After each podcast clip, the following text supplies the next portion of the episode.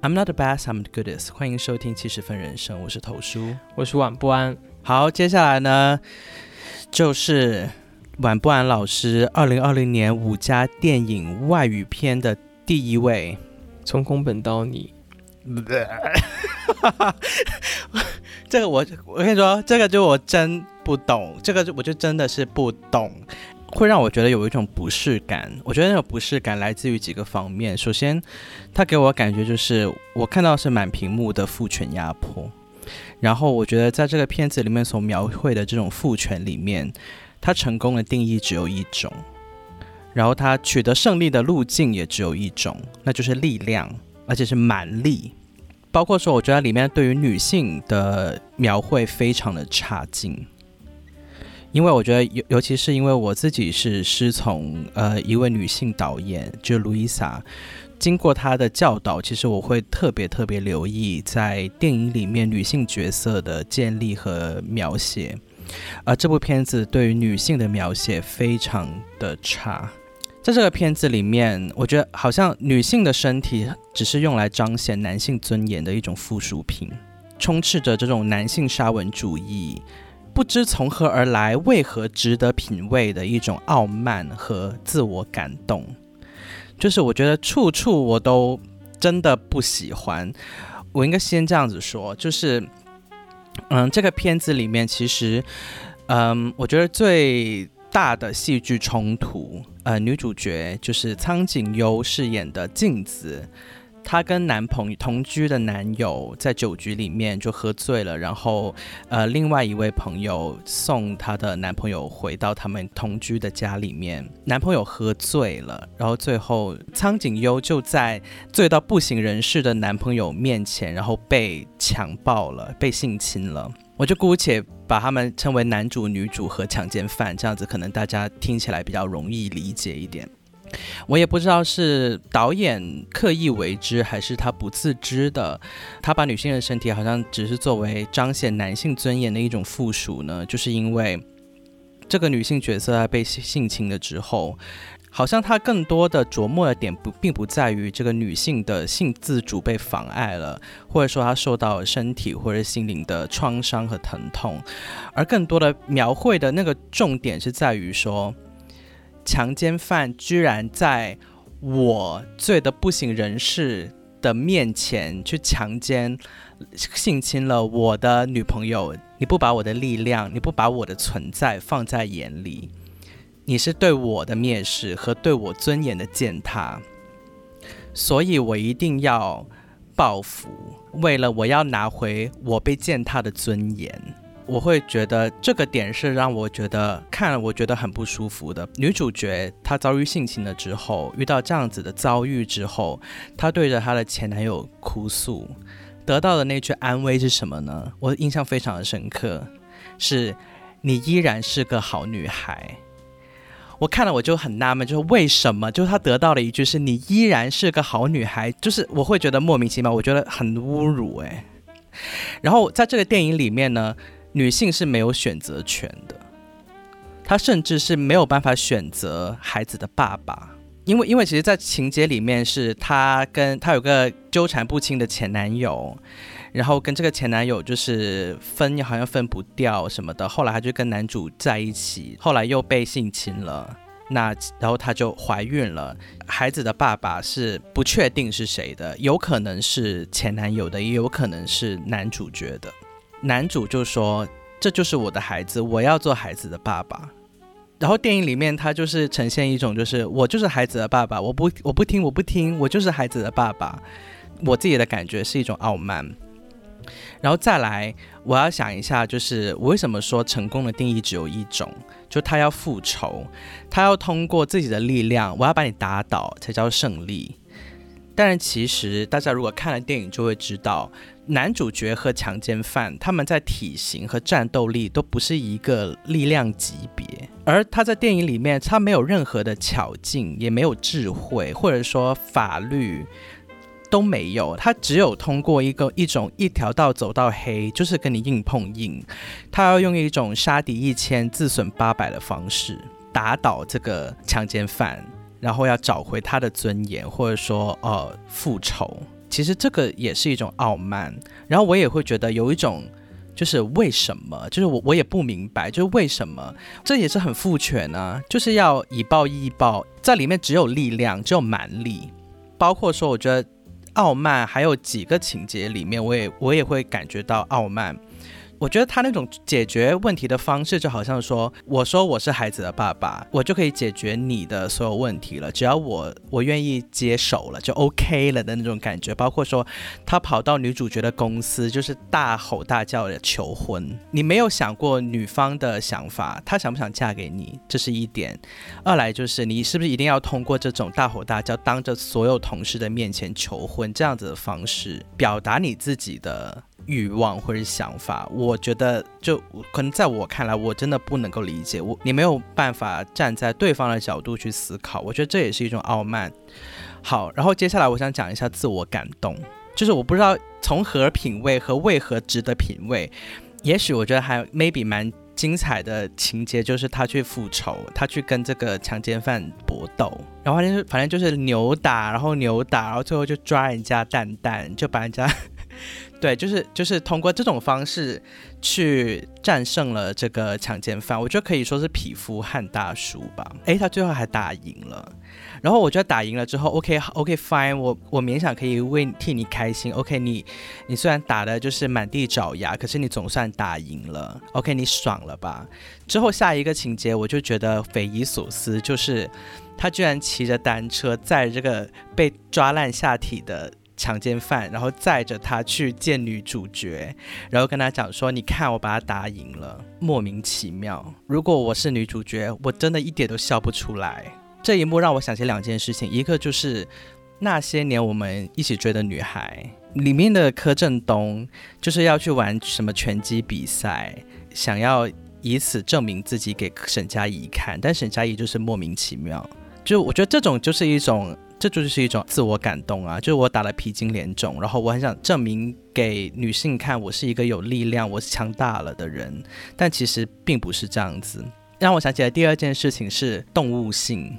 我相信我妈妈跟我讲过一个 她的童年经历。她说她以前在家里面养了一只猫，真的很蠢，猫都抓老鼠。她说你猫抓老鼠没有问题，你抓老鼠你就是抓。但是你不要抓了老鼠之后，你把老鼠的尸体叼回家给我看，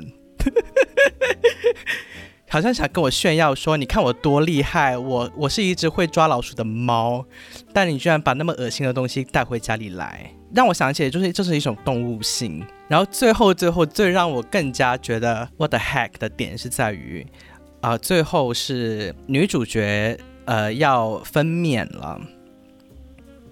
然后他们在家里面生育，然后他也不知道要叫救护车，他就是第一时间跑回家里面，然后就一直在房间里面大吼大叫的分娩，整个场面就是用爱发电。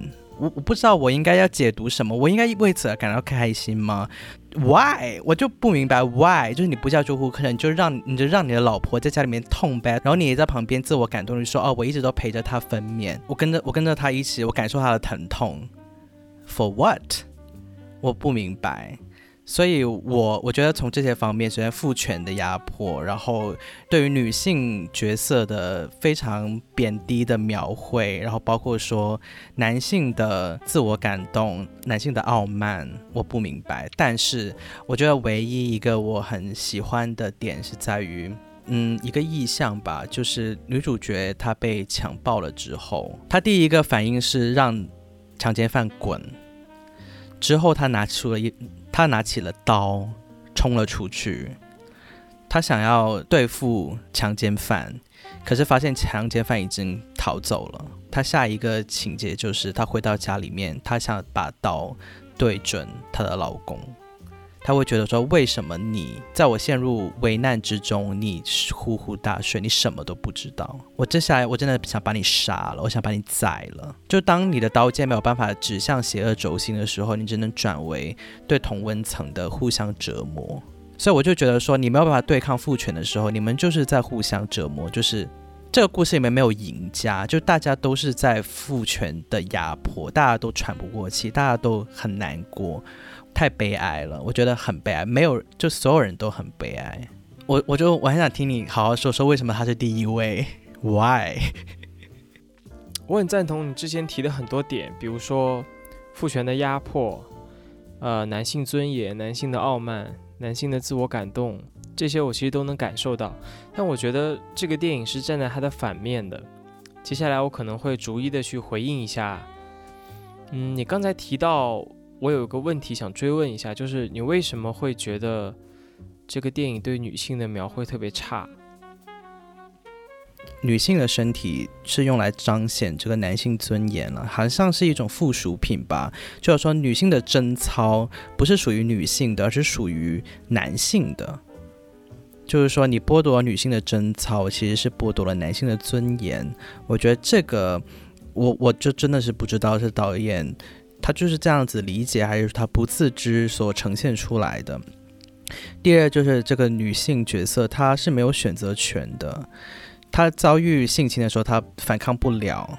再包括说，她因为这样子的遭遇怀孕了，未婚先孕，然后她好像就必须得走入婚姻，甚至是好像有一种要窃喜嘛，或者是感恩她还可以走进婚姻的感觉嘛，就好像说她她因为这样子的遭遇，好像她降低了一个 level 一样，然后她要用这种方式去。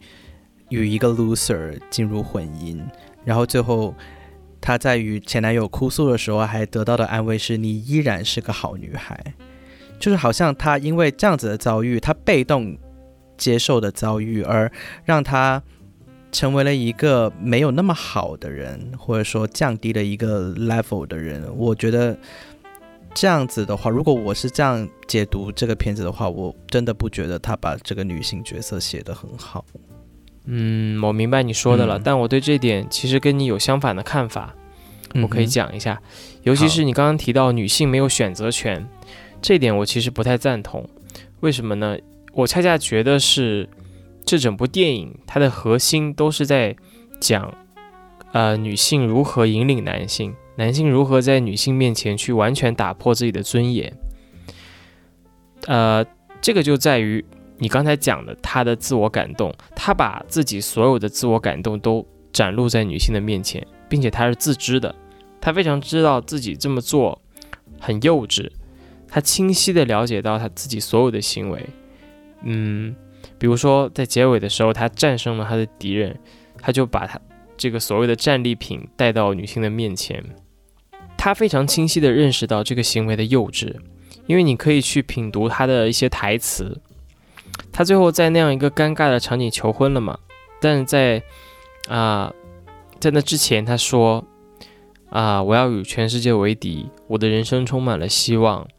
然后嗯，还之前还说，呃，这个孩子是我的，我就是最牛的父亲，我会让你们都幸福的啊，有我在就足够了。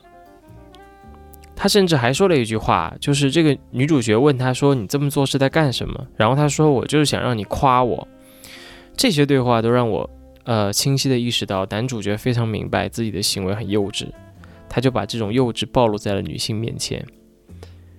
那这段话其实就是这这场对话戏让我想到了另外一场戏，就是你刚才提到的女主角在被强暴之后。第二天，男主角醒过来，他们俩在房间里有一段对话。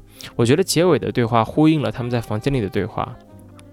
在房间里，这个男人说：“啊，这个男人其实他根本，嗯，没有办法去面对这个事情，所以他讲的那些话都特别的苍白。他只能说加油啊，振作起来吧。他只能对这个女性做出一些特别苍白无力的安慰。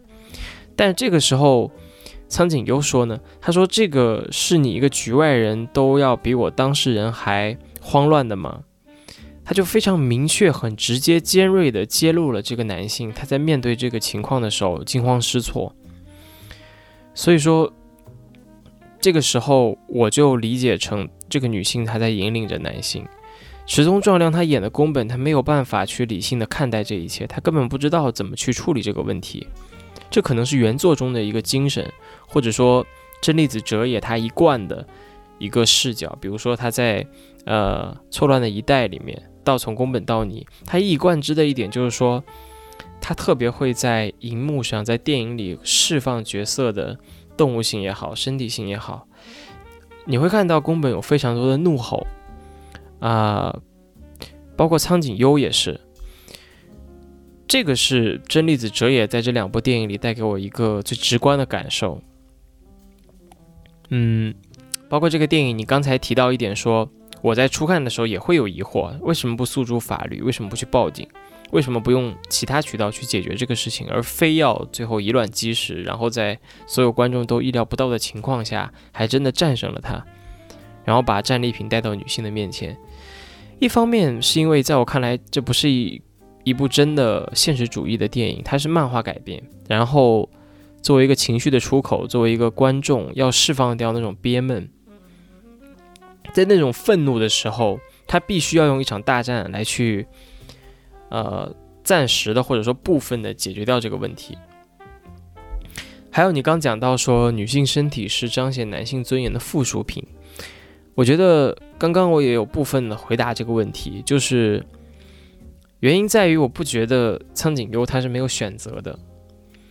嗯，就是宫本他在这个电影里，你刚提到了，他是一个一个 loser 啊。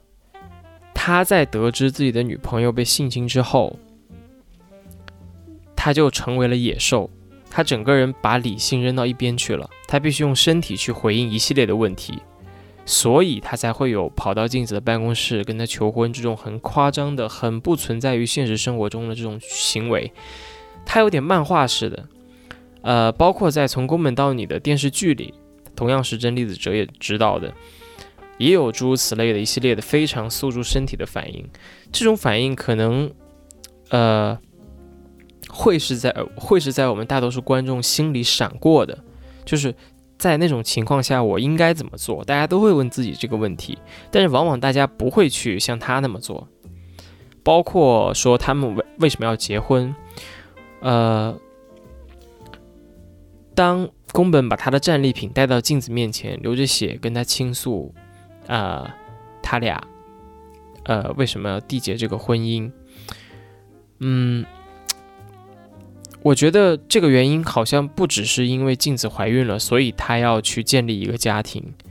我反而是觉得，当镜子被性侵以后，她跟宫本的第一场对话，其实我已经体体会到镜子对这个世界的看法了，就是她陷入到一种非常深刻的绝望当中。她觉得，当我受到这样的侮辱之后，当我的身上发生了这样的遭遇之后，我的男朋友当时在床上呼呼大睡，双方都没有办法去面对这个事情，这个局面太可怕了。我们不可能再从这个事情当中走出来，不可能回到，呃发我们发生在这件事以前的关系了。嗯，在这以前，我们俩之间可能说有爱情，可以用爱去维系我们的生活，但在那之后，一切都被打破了，这个世界陷入了黑暗，我没有办法再在一起了。哪怕我报了警，凶手被绳之以法，我们俩的关系也不能再继续了。没有办法面对，可能每天晚上我跟你躺在一起的时候，就会想到这个事情，想到你的无能，你当时为什么就躺在那里睡觉？而你自己也可能也会想，呃，作为男性，为什么我当时不能醒过来？我让我的爱人在那么近的地方就被侵犯了。所以，当这个局面是双方都没有办法去面对的时候，镜子他清醒的意识到。所以他就跟宫本说：“其实我们俩的关系已经结束了，没有办法再继续了。”所以我觉得这个女性她不是没有选择权的，恰恰我觉得她在整个事件中是最清晰、最理性的一个。她最后为什么做出这个选择？我想到前两天在看原子温的一本书，我读到一句话，是原子文对他一部电影叫《庸才》，他做了一个阐述。嗯，他说，并不是战胜了绝望。而是输给了希望，什么意思呢？就是镜子的跟宫本的结合意味着什么？他是输给了希望。当镜子最后看到宫本那么拼命的用他笨拙的方式去把侵犯自己的人击倒，摆在自己面前的时候，他看到了这个男性的自我感动，看到了他的无能，看到了他的懦弱，这么血淋淋的摆在他面前的时候，我觉得镜子是输给了希望。他会觉得本来我们已经没有可能了，但是这个世界也非常的黑暗。没有希望了。然而，在那一幕，宫本他做出了这样的举动，会让他觉得好像我们有那么一种可能，还可以继续生活下去。呃，可以不那么决绝的放弃掉这一切，我是这么理解的。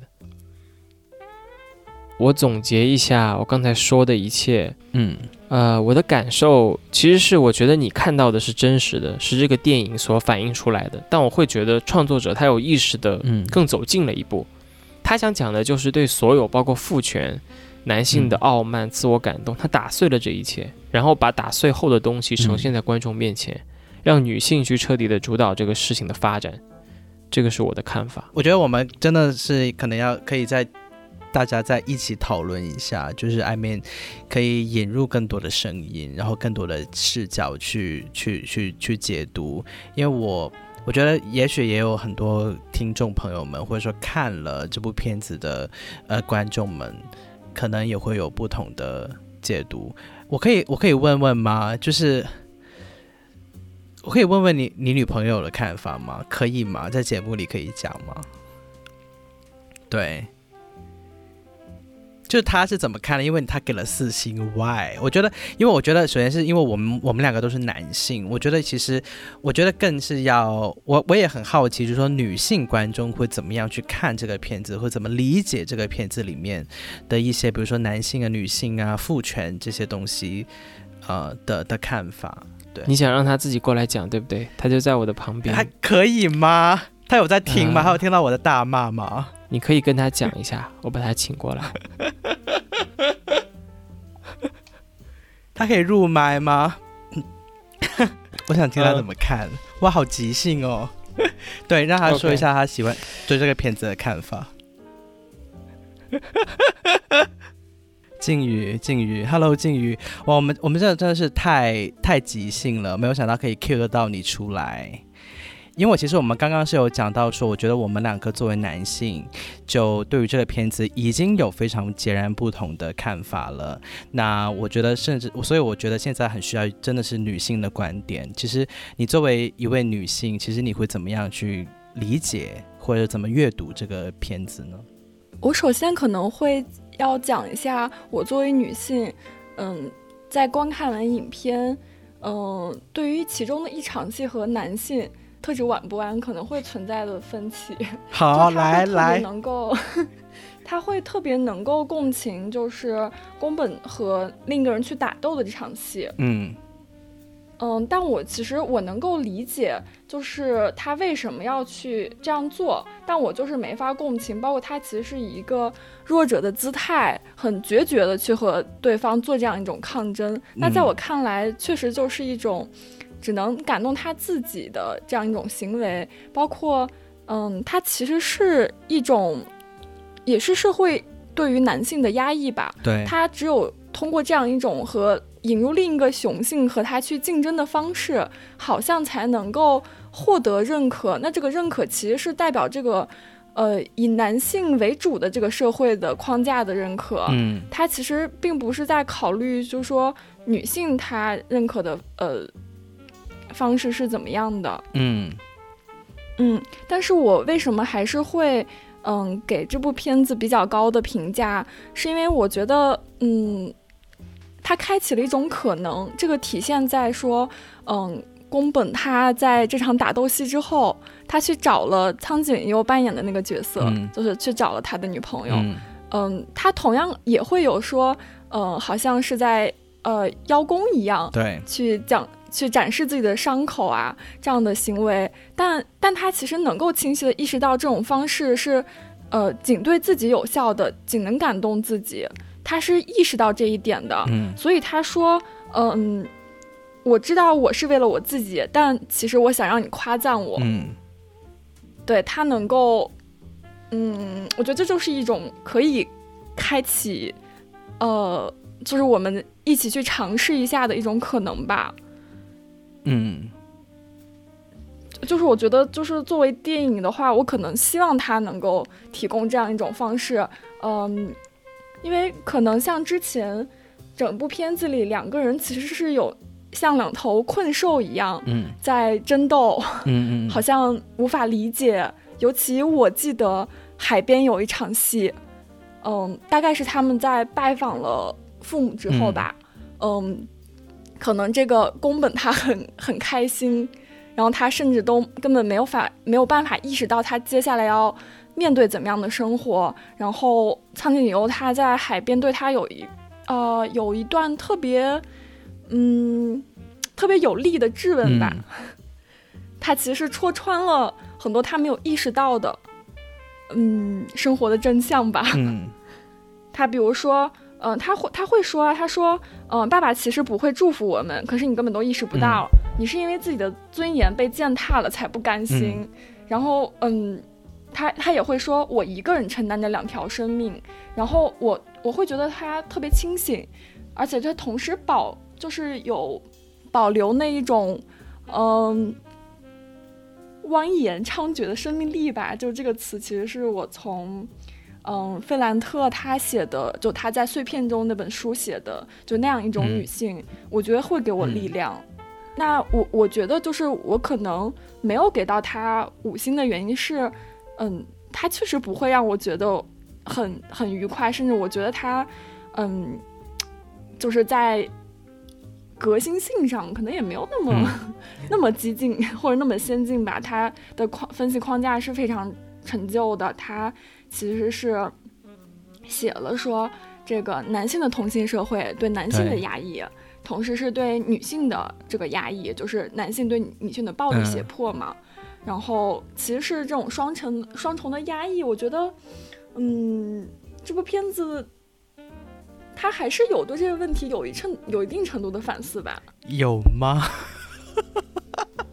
嗯，他就觉得完全没有反思。嗯我会觉得就是比存就是有呃有反思的部分，就是其实是呃有苍井优这样一个可能在就是我的阅读呃或者是影视的这种呃观看的体系，它很少有这样的女性，就是她能够直接去发出这样的质疑。嗯我觉得这可能是我嗯觉得可以给他一点空间，甚至一点嗯鼓励的原因吧。所以你是不是跟我想法是一样的？就是苍井优是有在一定程度上引领着池池松壮亮的，就是女性对男性有有这种引领，嗯。甚至说教育。这个我也很就是想问。我觉得他并不并不一定就是要教育或者是引领有这样的倾表达倾向吧。我觉得他更多的就只是在啊表述自我，嗯他要理清自我就自己的想法嗯，是什么。我觉得他并没有这个责任。他没有这个责任，但是当他在嗯阐述自我的时候，你会发现就是对面的男性他会很大程度被激发到，你不会觉得吗？他甚至有学习到很多东西，学习嗯到很多他之前可能都没有想到的东西。他对啊，他学习到了什么？我也想问。他学习到了，他学习到了，就像你刚才讲的那个海边那个戏，他可能就学习到了真正的、真正意义上学习到了这个家庭的责任，我要负担的是什么？他要负担什么？你刚不是说了嘛，嗯他要负担就是两个人，可是他在那场戏之后，仍然选择选择了一种非常笨拙的方式去和他对抗，就什么方式？就是去暴力啊，就通过身体的暴力啊。就你不会觉得说，嗯在整个过程当中，这个嗯男性是受到了就有有有有一定改变的，我觉得这个改变可能不是那么清晰，他嗯从始至终不都是一个还蛮清晰的自我嘛？他就是一个嗯会选择用这样方式去、去对抗啊，去做行动的人啊。那你会不会从另一个角度会发会觉得说，如果你觉得他没有改变，那这个电影是对男性的这么一种暴露呢？因为女嗯性始终是很清醒的。那也可以这样，呃，这样理解吧。就是如果有非常多的男性能够从这个片子中，对有类似警醒的感受的话，那也很好啊。我明有点有点明白你所说的，就是它其实像是打开了一个窗口，就是说给大家看到一个切面吧。就是说，其实 maybe 我们比如说男性可以从中反反省嘛，或者是呃一个女性可以开始就是有发出声音。我觉得，我觉得可能在我理解就仅此而已吧。因为我觉得我被说服到的点是在于说，其实，嗯。这个女性角色她是很清醒的，就是我被说服到，她确实是个人精清醒，她也许是个骗子，整个 片子里面最清醒的人，她理智到绝望，或者说她她根本就很清楚，嗯，这个男人是什么货色，对对对，包括说我觉得有有一幕也许很荒谬，但是也许有点让人发噱，但是也蛮真实的，就是他当他知道。当男主角知道女朋友被性侵了之后，然后女 女主角就是抓着他勃起的阳具质问他，就那那场戏有一点让人发噱，但是其实他也很清楚，就是说这男人他他的他是什么货色，或者说的好笑一点就是他是什么货色，但是对，就是他也理解到一个男人。就它的动物性在哪里这样子，所以我我觉得它是一个，它是一个切入点吧，它是一个窗口，就是说，其实女性是有，其实这个女性角色她也是有她自己的想法的。对，我我就是喜欢她的一点就是，是她自己有非常强大的自我的，她不就是她会感到难过，但她并不需要说通过这个男性，嗯。来就是修正他自己的感受，他自己感受非始终是非常的，嗯，就是边界清晰的吧。他知道自己的感受是怎么样，他对这个就是他的感受不是建立在这个男性的感受之上的，他不并不需要他做什么。对，你有觉得是女性在引领吗？就我我真的觉得还好。对，因为我我觉得我我觉得也有一种觉得很傲慢的那个点，就在于说，那那就算是 OK，even 是，我退一步来讲，是女主角让男主角学习到了，so what？就是说，哦，你学习到了就怎么样？你很棒吗？就，对啊，我我觉得我要赞美你吗？就这种感觉。我可以先回答一下吗？就是其实我刚才讲的，我的理解其实都是某种程度上也是发自我身体的感受。就是我会，我也会去想，如果我换成他，嗯，之后我面对那个情形，我会怎么做？然后我也会从苍井优他一系列的他的行动、他的语言上，其实我刚刚说的引领啊，包括教育啊，其实都是我真实的感受。就是我，我真的会从他的一些想法上面，嗯，就是我会有一个不一样的理解，就是我也会更更深一层的感受到我自己的傲慢，就是我面对这个情况下，就作为观众的我，我能提供什么解决方案呢？就这件事情我应该怎么去处理呢？你刚才讲的很对啊，就是哪怕我意识到了，又能怎么样呢？我不能怎么样，就这个事情就是发生了，这个伤害就是造成了。而且是对女性的伤害，就我作为一个男性，我我我我有什么理由？就是我也没有权利去为他怎么样，就是替他，嗯，好像替他去抚慰这个伤口，或者说用用什么样的渠道，我我没有办法。所以这个电影，我觉得苍井优在当时那场戏，就是他跟宫本两个人在互相质问那场戏，我觉得就是表达了这个意思。苍井优就是觉得你再怎么做也没有用了。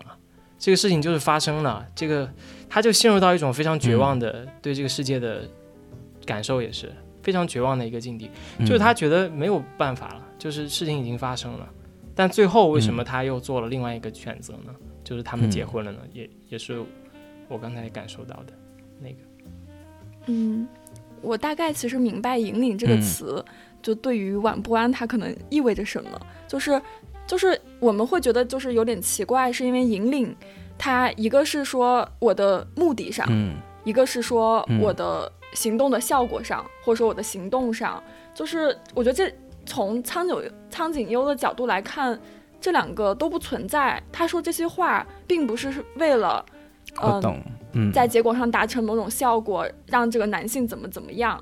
我觉得可能傲慢的地方在于，就是说，嗯，引领好像说这个这些表达的他的最终的嗯目的。好像是为了引领男性，嗯，然后好像这个他所受的这些苦痛成为了一种男性学习的资源啊，嗯，这个可能是有点傲慢的地方吧，嗯，但我觉得就是我们不去评价说这个目的为何，那他的客观上他其实是发出了这样的质问，嗯，然后他应该会能够引发一些思考吧，对，那可能在这个层面上，这个引领。这个词是可以被接受的。我有一个点，我一直在思考，就是其实这个片子是什么时代？就我会觉得说，哎，法律失效了吗？或者说法律没有那么健，法治没那么健全吗？或者说科技没有那么发达吗？就是。报警没有用吗？就是会有这种思考，然后包括说，我觉得在很多场景的设置上面，好像没有看到很多很现代的东西，然后所以会让我去思考，到底这是什么时代？包括说到最后，比如说，呃，他在家里分娩，然后他不是选择送去医院，而是在家里面两个人生完之后，诶，又有救护车的哦，就是我我就觉得，就是我会对这个时代很很很好奇。然后它场景设计里面其实有很多没有通过太多，就是道具上面能看得出来这是一个什么样的时代。你怎么看？嗯，我我还我之前确实没有思考过这个问题，就这是一个什么样的时代，我丝毫不会觉得它可能是呃一个发生在特别久远之前的故事，尤其是在报警这一点上，嗯，我觉得就即使是现在我们当下的这个时间点。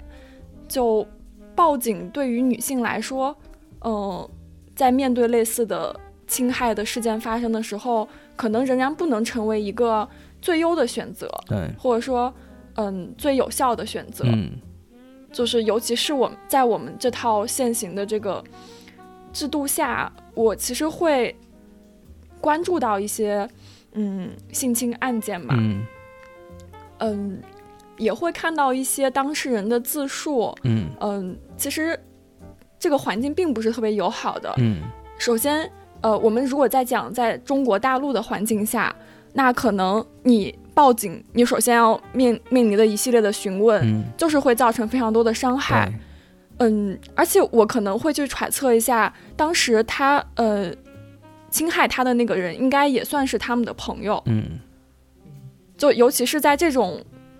嗯，状况下，我大概能够设想，如果苍井优去报警，他会面临哪些质疑和伤害。我不知道他是不是很清楚这些伤害，然后可能预期的伤害而做出的这种决策，就没有诉诸这这种法呃法律的手段。那即使是切换到日本，嗯，我不知道你有没有关注过那个黑箱事件的那个女主角。黑箱这本书里，她有。嗯，非常详细的讲述吧。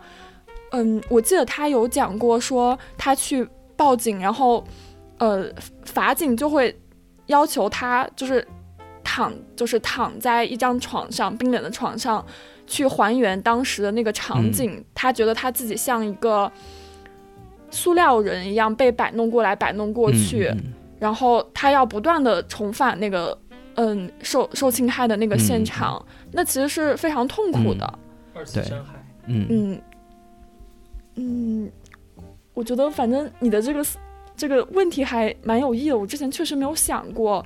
我觉得好像对于女性来说，这个报警好像并不是会成为一个呃下意识的第一第一选择。嗯嗯，我我我其实我我能理解了，不是说报警了就可以抹掉伤痛，或者说可以解决什么。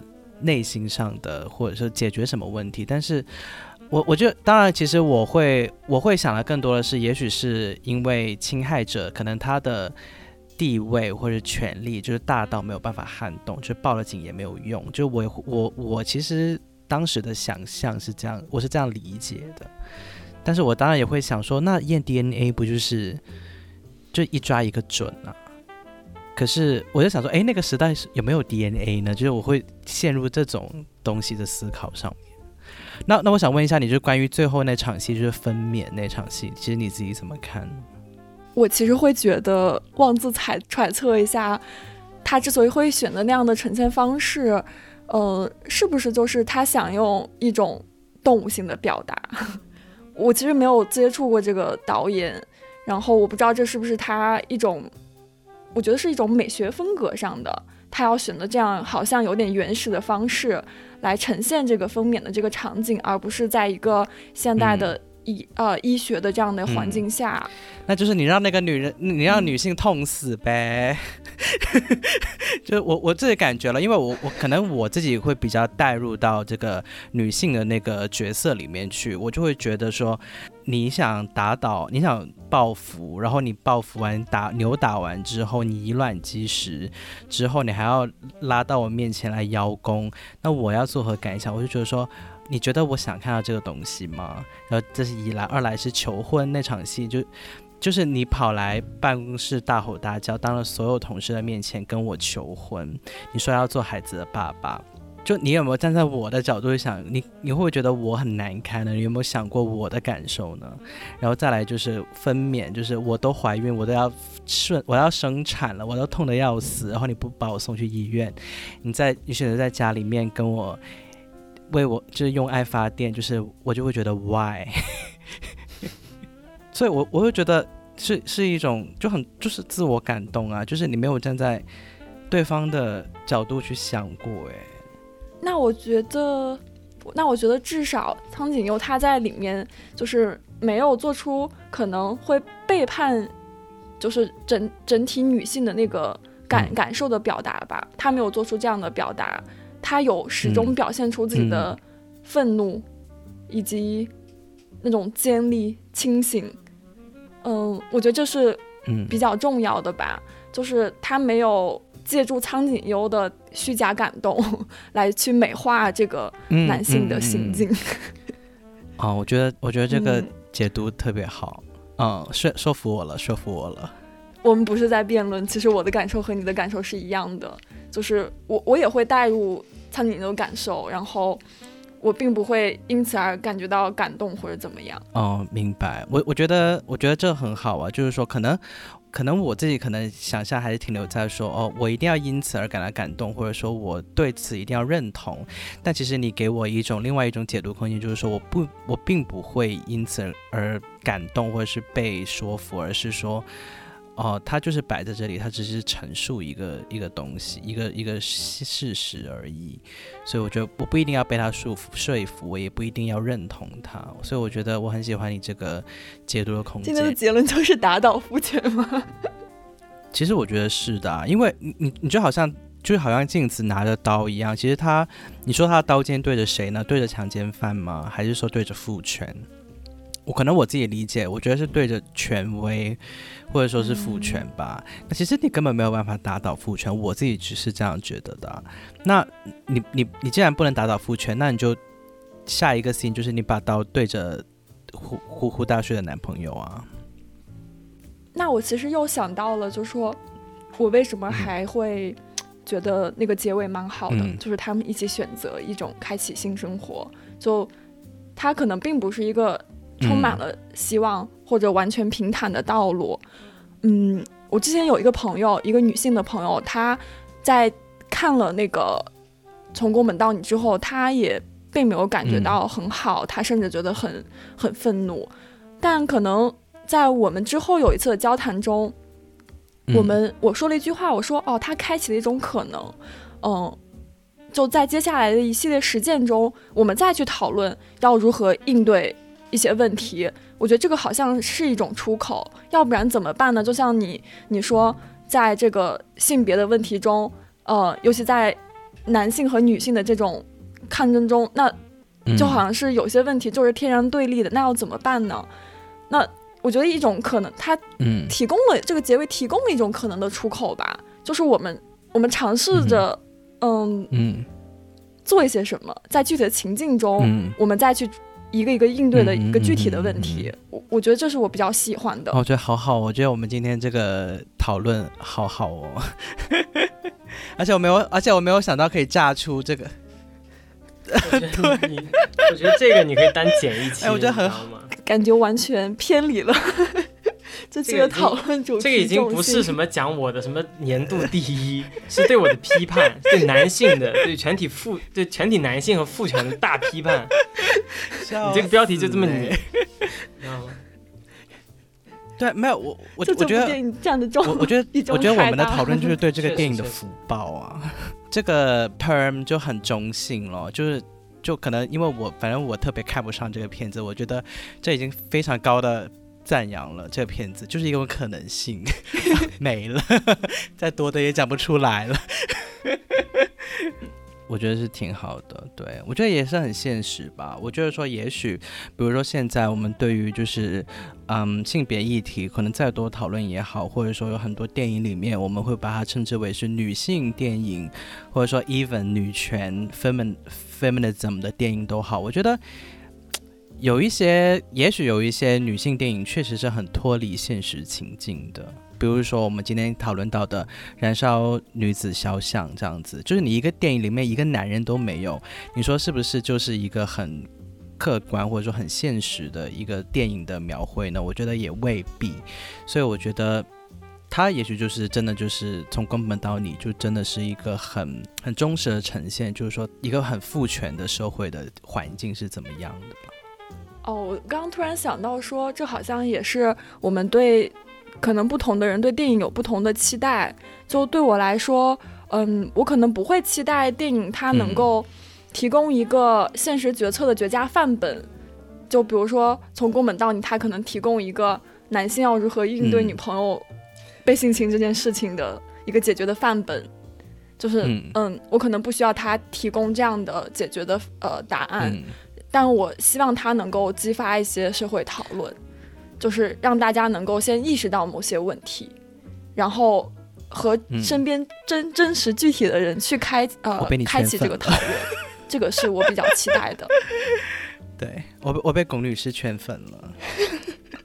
那今天的节目先到这边了，我们下一集再见，拜拜。拜拜。